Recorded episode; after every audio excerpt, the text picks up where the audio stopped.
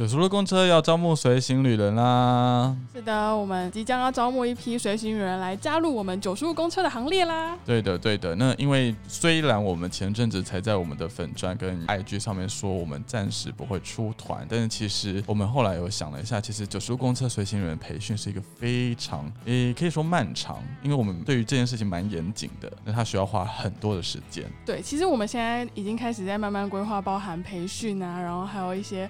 后续的教育训练吧，这个状况其实安排下来，发现这时长非常长哎。对啊，从可能最开始我们现在公布这件事情，然后开始收履历啊、办说明会啊，然后一直到我们有一阶段跟二阶段的整个培训的课程，到最后才会筛选出真正能够带领小乘客探索世界的随行旅人。对，那如果你本身对于这种嗯。呃，可以带着大家一起出去旅行，然后看这个世界，然后同时间还可以赚到一点钱的这份工作，有兴趣的话，千万不要错过这一次加入九十路公车的机会哦。对的，没错。那我们这边收取履历的时间，我们是会一直到一月二十五号。对，那大家记得要把握机会。那如果你本身呢，呃，对于这个工作还有一些问题有疑问的话，我们也会在一月十七号礼拜天的下午举办那个实体的说明会，那欢迎大家就是到现场来跟我们就是共享盛举。对啊，可以跟我们讨论一下，或者是有什么问题的话，可以当面直接问我或阿勋。对，那详细的资讯呢，我会放在这一个 podcast 下面的资讯栏，就大家不要忘记点进去看喽。欢迎搭乘九十路公车，我是阿虚，我是佑宁。背包客创业家是由小众旅行团九十路公车所制作的 Podcast 节目，在这里我们会分享旅行各地的故事、背包客攻略教学以及创业的辛酸血泪。快跟着我们一起去旅行吧，Go Go Go！哎，其实我非常非常的兴奋，我们终于呃，也不是说终于啦，但是就是其实我们第一次要来对外的招募随行旅人这件事情了。对，因为其实我们应该是一直都有在想象这件事情。然后我们其实也陆陆续续有一些随行旅人加入我们，但是其实之前啦，比如说像是辣妹啊，或者小伦啊，甚至是牦牛或者是黄奕，其实他们都不像是就是一般你知道海选或者是对外招募进来的随行旅人那种感觉。讲海选好像很壮。我们我们我们是练习。生计划，对，因为其实像辣妹啊、黄奕啊，或者是小伦之类的这些，其实他们都是要就是比如说参加过我们的团，或者是本身就是我们的朋友，对，所以在这样的状况之下，比较像是假后到修补那种感觉。对，然后再加上我们在第二集就是 podcast 的节目里面，我们有邀请辣妹来跟我们分享随行人的一些辛酸血泪，还有或者是呃有趣好玩的事情嘛。然后其实这个回想蛮蛮蛮多的耶，就是我吓到这件事情，就大家对于这份工作。虽然表面上看起来很很疲倦，或者是很很很辛苦。但是其实充满着向往跟好奇心的。对啊，应该说这个这份工作本身，它就是带着非常多的那种新鲜感吧。就是不管你是在哪个团，或者是在哪个状况之下，其实应该这件事情会让大家感到非常非常大的兴趣。而且对我来讲，我自己比较兴奋的点，是因为就是虽然我们的每一条产品线都是固定的，比如说马祖团就是固定长这个样子，辽国团固定就是长这个样子，但是不同的随行人进去这个地方，然后带领着不同的小乘客，他就可以激荡出不一样。的火花跟化学反应，所以当有新的随行人进来的时候，其实对九叔的公司而言，也是一个非常非常刺激、好玩，也是一个可以让我们的产品更多元样貌的那种感觉。在出团的时候，我们不是都会有那个 LINE 的群组对啊，然后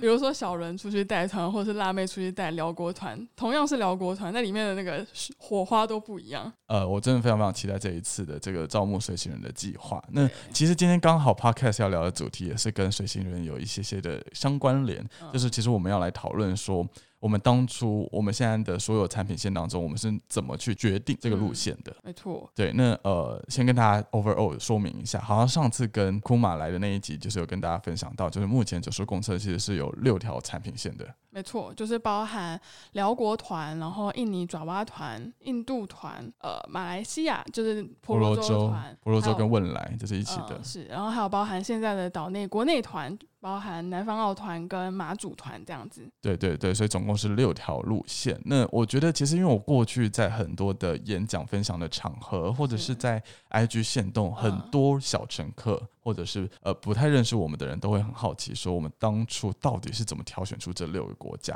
然后他们甚至会开玩笑说，为什么我们总是去一些相对来讲台湾人比较不熟悉，或者是呃比较你知道资讯没有那么发达的国家我可以先纠正你一下吗？你刚刚说六个不同的国家，啊，南方 自行独立，妈祖自行独立，六个国啊四个国家 and 两个就是岛内旅行这样子。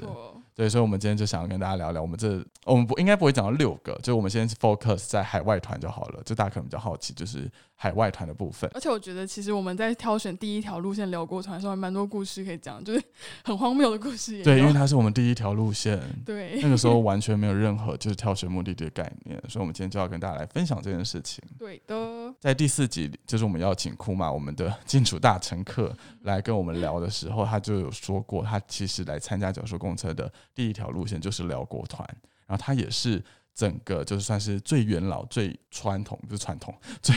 最开始、最开端的那个的小乘客，就是我们的辽辽国灵异团。对啊，因为辽国灵异团像是超试验团，然后那个试验团里面基本上都是。比如说朋友、亲朋好友来参加的，然后库玛就是从辽国团开始，就基本上每条路线他都参加过了。那你还记得我们那个时候是怎么决定出辽国这个选项吗？毕竟你知道，这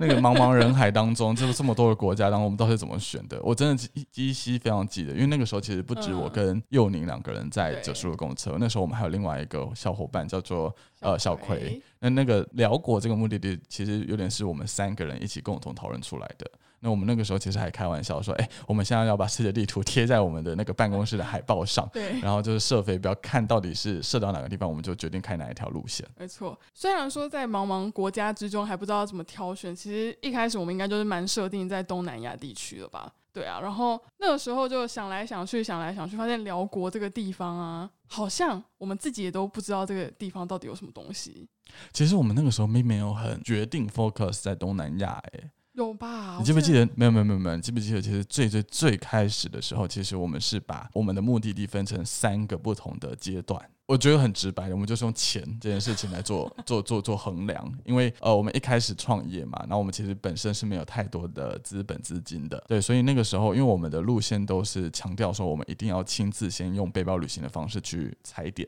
对，然后去把这些东西去收收集起来。那其实踩点这件事情啊，它是非常非常花钱跟花时间的，因为我们的行程可能看起来是七天八天的，对但其实我们踩点就会的需要的时间可能是它的两倍或三倍，因为我们可能会去到更多的地方，然后去体验更多的一些行程啊，嗯接触更多的当地人，然后从中这个过程当中才去筛选出我们觉得可以把它融入到我们的一个常规行程里面的。所以其实那个时候开辽国团之前的踩点，我们其实是花了非常非常多的钱。呢，所以我们在决定目的地的时候，其实是用钱去衡量说我们到底那个时候那个阶段到底能够要负担哪个地方的踩点费。所以我们的第一阶段可能是就是比较讲讲直白一点，可能就是比较便宜，就是你知道踩点是一件非常非常 好入手的地方，对，尽量可以省钱的地方。所以我们一开始就是第一阶段就是以比如说东南亚为主，因为它就是最最最最便宜嘛，机票那个时候也是最便宜的。然后第二个阶段就是比较远一点点，然后可能但也是不会到太贵。比如说南亚，就可能是斯里兰卡啦，嗯或者是中国云南呐、你知道那些比较，那个时候甚至还把中国云南放在我们的那个未来梦想之中。，对，因为那个是小葵私人自己喜欢的地方。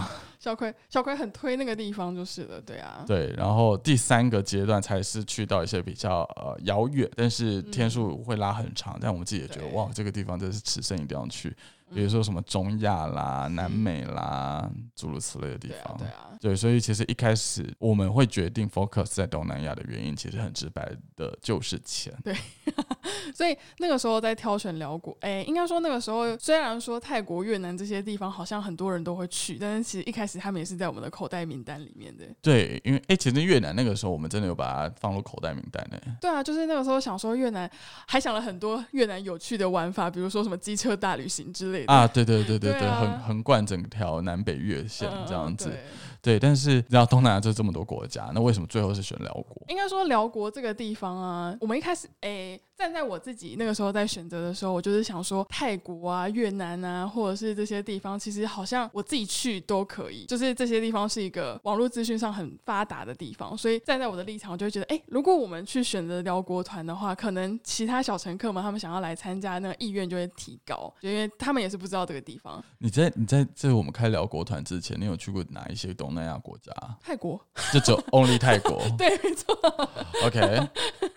对我还记得那个时候在选择辽国的时候，其实有点像是对辽国有一点憧憬，就是我我憧憬他，但是我对于它并不是非常的认识。那为什么啊？就是为什么会憧憬辽国？因为就是是在我的理解当中啦，如果你憧憬，比如说泰国啊，或者是你憧憬可能嗯呃，比如说缅甸好了，其实因为对于这些国家我是有印象的，在我出发之前。但是那个时候有我不知道，我忘记是谁提出来聊过这个 option 的。但是当他提出来这件事情的时候，我的脑袋真的是一片空白。我想说，这个国家在哪里？依稀知道他在越南旁边，但这个国家到底有什么好玩的？就是为什么我要开发这条线？你那个时候为什么会憧憬这件事情？哎，这个地点好像也不是我选的。那个时候，那个时候就是你都全部全部怪给现在已经没有在九十位公车的人身上，就是小葵他负责。反正那个时候就是他突然聊过 pop up 这件事情之后，我就突然想到，哎，我之前在大学的时候看过一广一档，就是韩国的综艺节目，那个旅行实境节目，他就是一个韩国大男生，他们就去辽国玩一两个礼拜这样。花样青春嘛。对啊，对啊，对啊。然后那时候，因为其实我还记得我在看完那个连续剧，那个韩综对综艺节目之后，我还特别传讯息给我的好朋友，我就跟他说，哎，我好想去看托钵。他说：“嗯，辽国这个地方到底在哪里呀？” 很认真的询问我这件事情。我说：“就是在泰国之类的附近吧。”所以，所以整个韩综结束之后，因为他们那个韩综应该就是发生在辽国嘛，就全部的流程都在辽国进行的。所以你看完之后，对于辽国的印象就只有托钵而已吗？老实说，对，就是印象最深刻的就是这么单薄，十几集耶。因为，因为我我我，因为我们后来决定要开辽国团之后，因为我本身没有在追任何的韩国的一些流行文化，但是因为为了要就是开辽国团，然后我就开始也去看了这些就是《花样青春》这个节目，嗯，对，然后我就就看，然后后来我们真的开辽国团之后，就发现真的有很多的小乘客是因为这一档韩综来报名我们的辽国团的。可能那个时候就是被那些年轻的外貌给吸引了，之后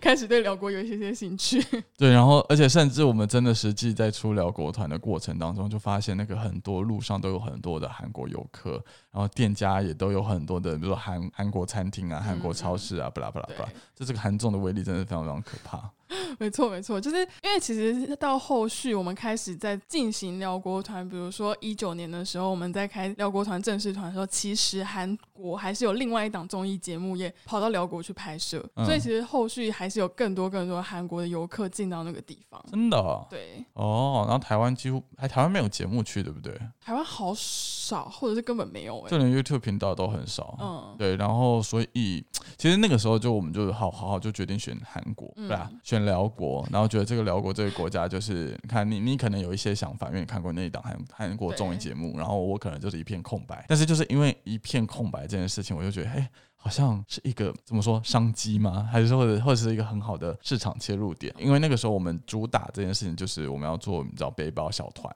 介于传统旅行社跟背包壮游中间嘛。那如果我真的开一个已经很好做功课，然后有自己的就是一般的，比如说年轻人他都可以自己去旅行，比如说泰国啊、越南的话，那似乎是不是就会比较不吸引人？对，所以那个时候就觉得，哎，好像开辽国这件事情会会是比较不错的选择。但后来就发现，好像 也没有这么的简单。就是真正了解或是对辽国有兴趣的人，可能就是那一小撮真的有看韩综节目的人，在台湾真没有人呢。而且而且还有一一部分人啊，他们就是知道村上春树有一本书叫做《你哎，到底辽国有什么吗？》呃，你说辽国到底有什么？你说到底辽国有什么？然后你说辽国到底有什么？好，然后大家可能会因为这本书就想说，哎，辽国好像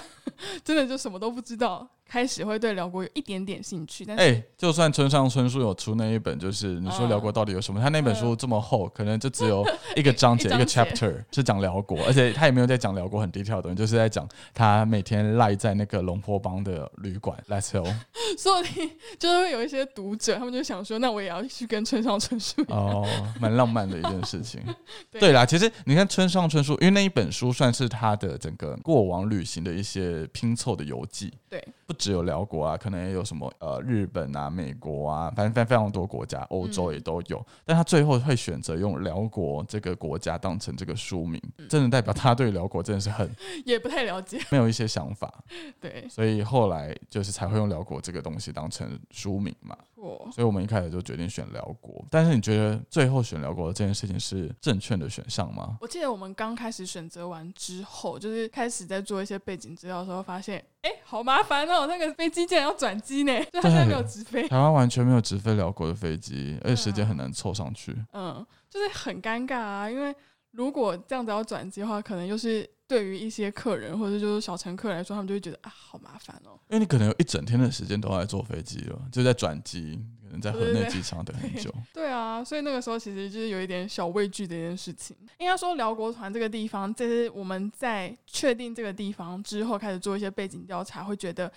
哎，辽国好像是很有料，就是很有地方是可以带大家去的，可以把它编织成一个旅行的行程。但是必须要说的是，它跟其他观光为主的那些国家，比如说泰国啊之类的，不只是资讯，它的一些呃相关的东西，就是变得是非常非常难找到，或者是非常非常难把它做成一个，比如说那个葵花宝典之类的。所以其实选择辽国，它就真的是一个，我觉得前面真的蛮难推的，就是你需要花很多的力气去跟大家说，哎、辽国到底有什么东西，到底为什么值得你花这么多的时间？因为它真的扣掉前后转机的时间，它一定得花比较长的时间才有办法去玩这个国家。嗯对它不像是泰国，你可能一个周末再多请个一两天假就可以去了。对，对，所以其实我觉得前面我们真的也花了蛮大的力气，告诉我们的小乘客说，哎、辽国到底为什么值得你去探索？其实我在之后啊，就是有跟一个朋友聊天，嗯我不知道可不可以讲他的名字，但是就是我在跟我的大学同学就江浩聊天的时候，他就突然跟我说，他有在听我们节目吗？我不知道，但反正。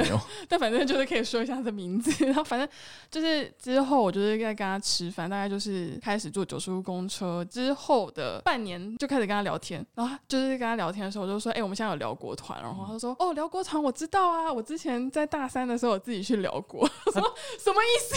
我怎么都不知道这件事情。可是他是专程去辽国吗？还是他也是你知道，就是可能走陆路泰国进去之类的？这个我我有点不太记得这个故事，就是他怎么进去的，但是他那个时候就说他是跟另外一个朋友一起去辽国，嗯，然后他在万隆的时候，就是万隆我们不是就是安排很多水上活动啊，然后什么溜索之类。他说他另外一个朋友就是一个人去参加这样子的行程，然后他就躺在那个河畔边、嗯，就看书看了一整个下午，好 chill，哦 超 chill 的。我就想说，为什么那个时候你都不跟我说这件事情？好低调对啊但是最后跟我说的时候，就想，嗯，所以还是会有人对这个地方是有兴趣的嘛，嗯就是真的比较小众一点。对，所以你知道，我看我们一开始选择的目的地就是一个这么偏小众、偏偏门的国家，然后我们第二个目的地的选择又是印尼爪哇。会 focus 继续 focus 在东南亚，其实是同个原因，对 就是因为 Money money，也要省钱这件事情，所以我们才会从辽国，然后先到另外一个东南亚嗯，国家印尼爪哇。但是印尼爪哇有一个优势跟好处，就是终于有台湾直飞到印尼爪哇的飞机了，对耶，它那个都是超直飞，可是没有到非常直飞，但是就我突然想到一件事情，小小小直飞。我们去踩点的时候，我们不是从雅加达进出，对啊就是那个是直飞，国泰直飞嘛。国泰也没有直飞，哎国泰是香港。华航直飞，他是那个时候是从华航直飞到雅加达吧，反正就是踩点的时候的事情。但是之后就发现，如果我们是要从泗水进去，然后呃日惹出来的话，就变成是 需要转机的。诶、不是吧？飞雅加达台湾是有直飞飞机的，就是华航跟长荣。但我们记得，我记得我们搭国泰好像香港转机还是什么之类的吧。然后泗水的话，台湾就只有华航有直飞，但他那个不是真直飞，就他会先停在新加坡中转，哦，对对对对对，然后再从新加坡飞到泗水，哦所以那个航程其实也蛮久的，因为你还要再下进新加坡，然后再上飞机，巴拉巴拉巴拉之类的。对对，但是已经比辽国好多了。对，因为辽国所花的时间真的是长超多的。对啊，那你还你你还记得我们当初又为什么会先选择印尼爪哇这一条路线吗？我记得那个时候，我们就是想说，辽国团也到了一个比较成熟的状态了，就是想要挑选下一个路线的时候，就想说，印尼这个地方啊，它是一个非常辽阔的，但是大家对于印尼到底了解什么？大家可能就是知道，比如说有外籍移工来我们台湾工作等等，但是对于印尼这个地方到底了解了多少？所以开始在做一些调查的时候，就发现印尼有个很大的卖点，就是火山这件事情。我其实那个时候看到印尼很兴奋的时候，发现，哎、其实我好像对火山非常非常的陌生。那我甚至觉得，哎、台湾是不是没有火山？但后来想到不对，阳明山就是一座火山。对，对，但是那个火山的想想象跟我们台湾的火山不太一样，你知道吗？就是嗯台湾的那种，比如说阳明山的火山，或者是什么什么什么温泉啊之类它就是一个山脉。然后里面的那种层层叠起的那种火山。可是我们心目中想象的火山就是一个完整的一座，一座山，就是真的是一座山，就是一个三角形，嗯就没有其他无微不微的东西在旁边。然后那座山上面有一块很大的黑洞，跟黑洞会冒烟，然后会冒岩浆之类的，这是我对火山的想象。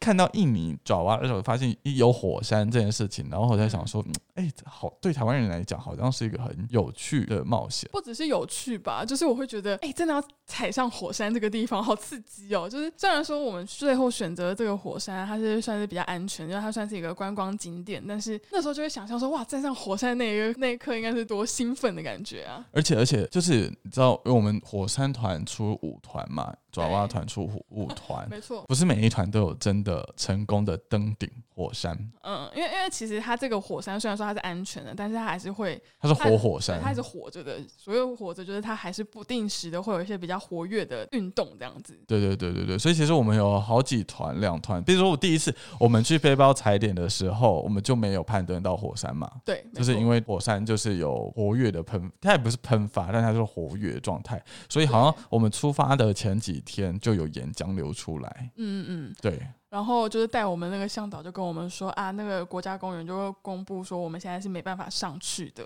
对，所以在踩点的时候我们是没有办法上去火山这个地方因。为其实除了岩浆喷出来是一件非常可怕的事情之外，就是那个烟真的是超级无敌巨大。就是我们去踩点的时候的那个烟，就是整个是灰蒙蒙的，就是几乎是接近于黑色，对全黑色。嗯，就是整个空拍机上去都会觉得就什么都拍不到的感觉，会拍不到什么，然后可能会回不来。对，可能会坠毁。所以这才是我想象中的那种火山，你知道吗？嗯就是那种哇，我这边随时要喷发的感觉，那种感觉。我突然想到你刚刚说，就是不是每一团都上去的时候，就让我想到我去了爪哇四次，嗯，就是都是四次，就是想要爬火山这件事情，但是我四次里面只上去过了一次。就四次，对啊，就是踩点首哦还有，踩点零二团跟零三团，只有首发团的时候是有上去的哦，嗯，你看吧，就是。很活跃的火山。但是先说了，就是如果就算它真的有比较活跃的状况或者喷发的状况，虽然我们没有办法就是如期的爬到那个火山山顶。对，但其实我们还是可以从另外一个火山面去亲近火山。就是它是在火山的另外一头，然后它有点像是比较绿意盎然的地方，因为你从正面看过去的话，它有点就是这整个火山它就是灰蒙蒙的，就是那种火山灰都是会覆盖它附近的整个一片的地方，但是它的另外一头其实是绿意盎然。然后其实那个景象也非常非常漂亮，而且你可以从那个角度完整的拍到整座火山跟喷发的灰烟。对，对，所以其实虽然我们没有办法真的爬上去，但是其实还是可以用不同的角度去欣赏它啊。对嗯对，就怕大家就对火山有兴趣，但 但结果没有办法，就是亲眼看到可能会很失望这可是。其实就算不能上去，我们其实都是有走到一个它的一个它有拉类似封锁线的地方，但是那个地方也离火山算是非常近，几乎就是山脚下了嘛，倒是没有到那么近了。就是你还记得那个驿站吗？就哦，马车，就是呃骑马的驿站，他大概走进去到庙那个地方，差不多就必须回来了。嗯，对，反正这就是我们当初选爪哇团的原因，就是嗯第一一样钱，就是印尼爪哇就是感觉比较便宜，然后我们飞机飞过去也比较方便一点点，然后再加上火山这件事情，对于台湾人而言，相对来讲也是一个比较陌生的地质景观。对，就是大家会有兴趣的地方，这样子。对，然后再来另外两个路线，其实它就是比较特别的，就不再只是我们想要去而去而开发的这个线路。对，它最主要的目的并不是因为阿勋或者是我想去，因为我们后面两团，哎，后面两个目的地就是印度跟婆罗洲嘛。对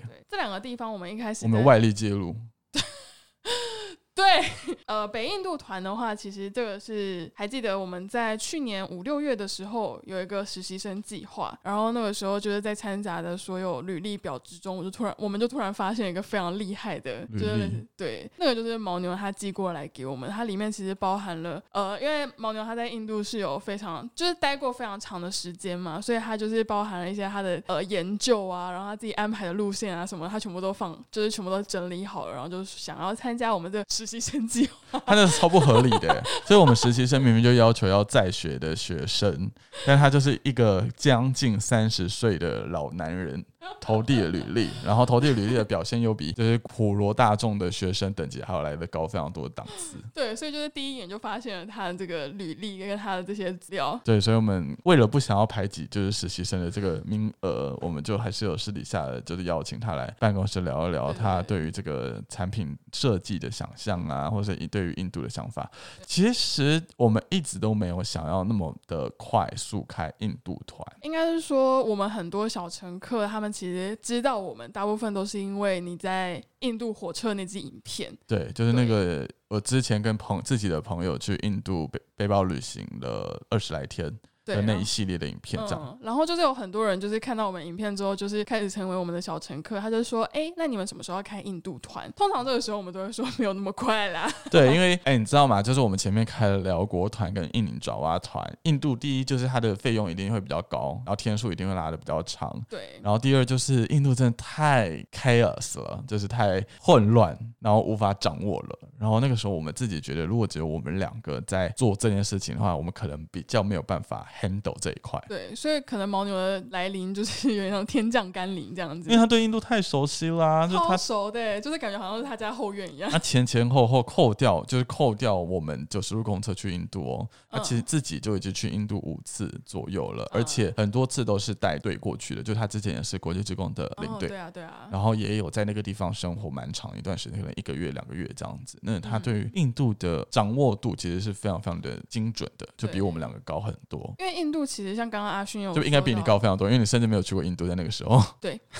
谢谢你。然后。反正那个时候，哎，我要讲什么？笑死！呃，应该说，因为刚刚阿勋有提到猫，呃，印度它算是一个非常混乱的地方。所以混乱应该是说，我们假设要带团进去，然后又以九十路公车这样的背包客性质的这种旅行团来说的话，是一个很难 handle 全场的感觉。就是我们的随行旅人或者是整个团队在安排的时候，会非常非常多那种很难掌控的地方。所以牦牛他对这个地方太熟悉了，就觉得这件事情一定要交给他来处理才可以。你看，我们那个时候开了辽国团跟印尼爪哇团，我们跟当地人沟通，比如说我们几点几分要进行什么样的行程，或者是我们要订几间房，我们交通要怎么处理，其实是用基本的英语。这样子来回沟通就可以完成的事情。对，但是到了印度，这一切就完全 out of control，就是我们的随行旅人过去可能会有一点点难去控制印度人多说，哎，我们几点几分要干嘛？然后他们可能就是虽然有听到，但是最后没有办法付诸实行。对，我还记得那个时候，就是我们开始真的在跑北印零一、北印零二团之类的时候，我的那个时候整个大崩溃，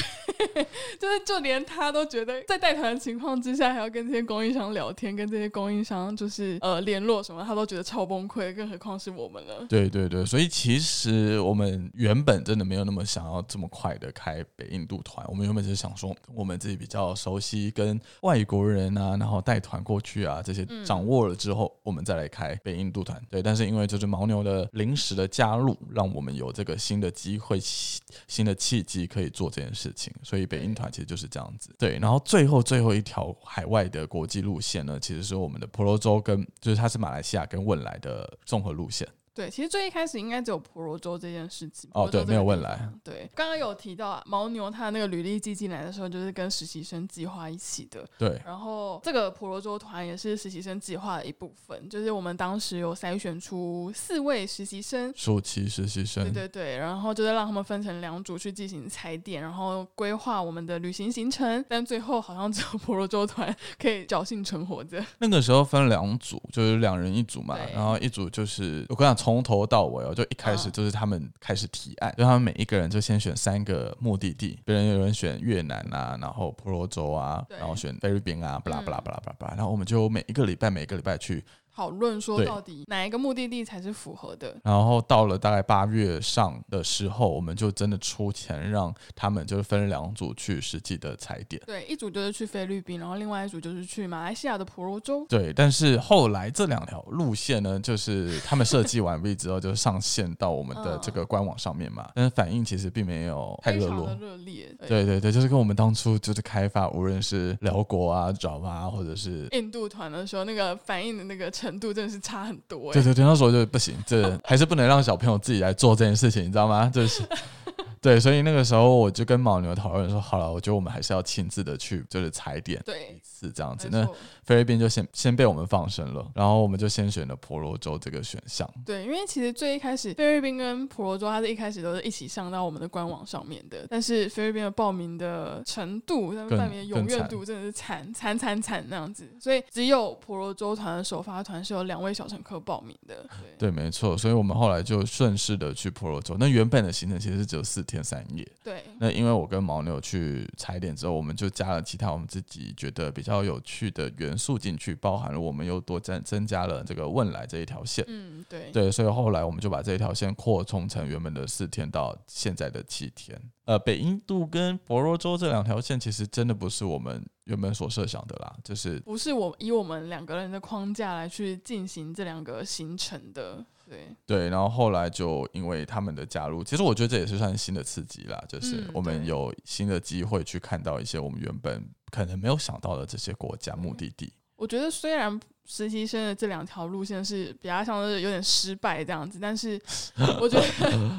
讲失败好像对他们不好意思，但是实际上就是会觉得至少我们也学到说这件事情不能完全丢给小朋友们去做，对，不然就是把钱丢到水里面。就扑通一声就没了，那甚至没有扑通然后就没了。对，没错。但是对，反正后来就变成了原现在的这条线路这嗯，没样子。错，那这大概是我们海外团这四条路线嗯。当初发想，然后决定目的地的这个过程啦。就是很刚好的，我们现在的目的地都比较 focus 在东南亚跟南亚这两大块地方，所以其实到后来，我们原本啊，我们原本的计划就想说，好，那我们就先站住脚步，我们就嗯。先立足东南亚跟南亚，对，就先把我们这些呃这几块我们觉得很有趣的国家先开发出来，然后变成我们的产品路线。等到东南亚、南亚都稳定之后，我们才进军到其他的，比如说第二阶段。嗯，对，进入第二阶段，什么中亚啊、南美洲啊、西亚啊之类的这些地方。对，但就疫情了，所以这件事情就彻底的暂缓这而且很。尴尬的是，我们在二零二零年的年初，好像就是有规划说我们要去斯里兰兰卡卡踩点团。因为刚进来的时候，就是何洛他不是在二月中进来吗？对，他那个时候已经就是规划好斯里兰卡的整个路线了，嗯对啊就是踩点路线，但最后就是不了了之，因为疫情的关系。对，没错，但没关系啊，之后来年有机会的，来年是指二零二二年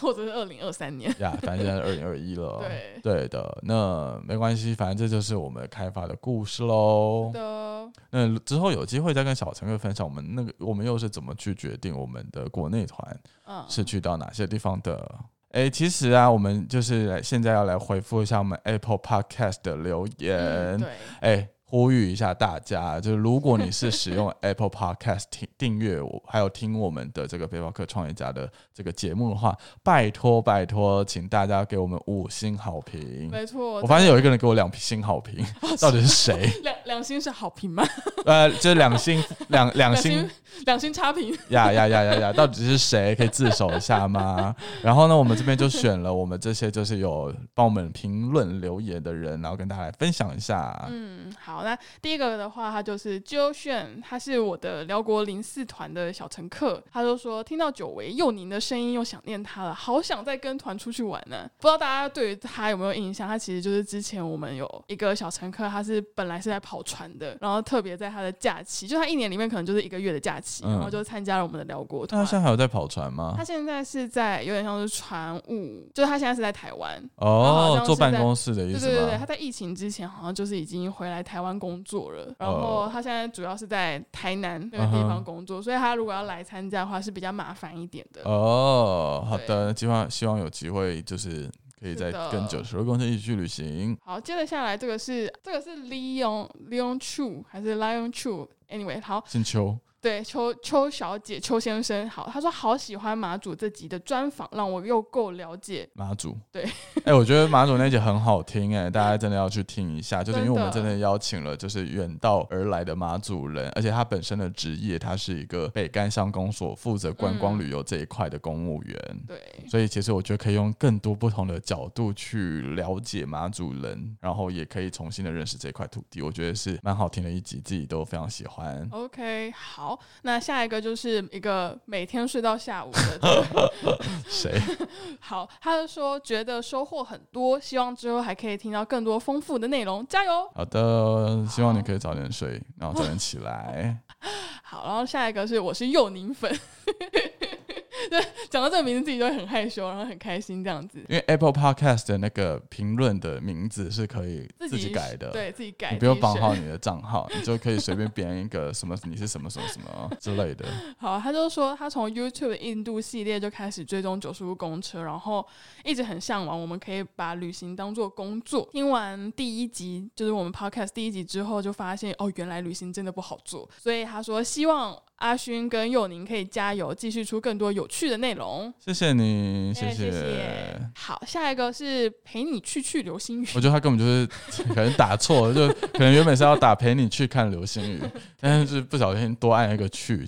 呃，行行，他是说，就是虽然第一集的内容他觉得很有趣，但是还是想要听到更多有关于背包旅行的内容。哦，因为第一集的内容我们还是比较 focus 在创业，对，虽然九十路口公车开端。的这些故 事，对对对，对，你看，我们就陆陆续续就有开始分享一些比较旅行背包客的内容嘛，就像马主的那一集啊，哦，下一集我们就是邀请了另外一个朋友，就是他就是佩奇，那他就来，我们就一起在这一集里面分享了我们当初在四川藏区背包旅行的故事，也非常非常的有趣。那如果你是比较喜欢听一些背包旅行的这些经验的话，那在下一集就是千万不要错过了。嗯哼，好，下一个是佩佩一二，他是我们的铁粉哎，他是应该是本来二零二零年的时候他跟我们一起去北印团的小乘客，对，然后他就说透过这边在听到九十路公车的分享，真的很开心，所以希望可以快速的听到更多集的分享内容。对，我们现在每个礼拜都有更新一集哦，就是你就是可以把它当成通勤的时候或者是睡前的时候当成背景音乐听。嗯，没错。好，下一个，下一个他是阿卢，我在想是不是我们那个实习生的阿卢，就是我们那个实习生的阿卢。好，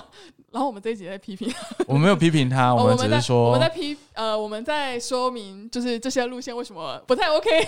呀，为什么为什么胎死腹中？胎死腹中？对对对对，好，阿卢就说在这里听到阿勋跟佑宁的声音，感觉比脸书啊、IG 又更真实了一些。然后这里分享的故事应该会比九十路公车任何的社群平台都还要详细，没错。然后如果你想要创业，但少了一点勇气或者少了一点想法的话，背包客创业家应该可以让你参考一下的。对，我们谢谢阿卢。对，因为你知道 Podcast 这个节目，它就是一个说话的频道嘛，就是我们就是有一种听到声音闲聊的方式去讲述我们过去或者是我们现在正在进行的事情。那因为比如说，就像像 YouTube，它本身就是有一个时间上的限制，我不太可能剪超过十五分钟以上的影片。所以，所以其实我们更多的一些心里话，或者是我们这些有点类似幕后花絮的感觉，我们都会把它放在 Podcast 的节目上面跟。大家分享。嗯，其实我觉得这些性聊天性都比较不一样，因为我之前有跟阿勋讨论，就是我觉得 YouTube 影片就好像我自己会觉得很拘谨，然后在 Podcast 就是可以那种轻松的讲话。因为你知道，毕竟有一个荧幕，就是镜头就对准你，就是会这是一个很尴尬的事情。我自己其实到现在也会觉得很尴尬，但是我觉得 Podcast 就是一个比较自然轻松的一个状态了。没错。好的，那以上呢就是目前我们 Podcast 已经试出了前四集我们所收到的 Apple Podcast 的一些评论留言的部分。那希望大家都可以给我们多一点的评论，无论是你想要给我们的建议啊，或者是你想对我们的提问，或者是单纯的鼓励支持，都欢迎哦。我们都会在呃下一集的节目当中，就是跟所有人分享你的留言。没错。好的，那我们即将这一集就差不多到这个地方了。感谢你收听到现在，欢迎到各大 podcast 平台订阅九十路公车的背包客创业家，并且留下五星好评哦。那今天就先这样子啦，我们下礼拜见，拜拜。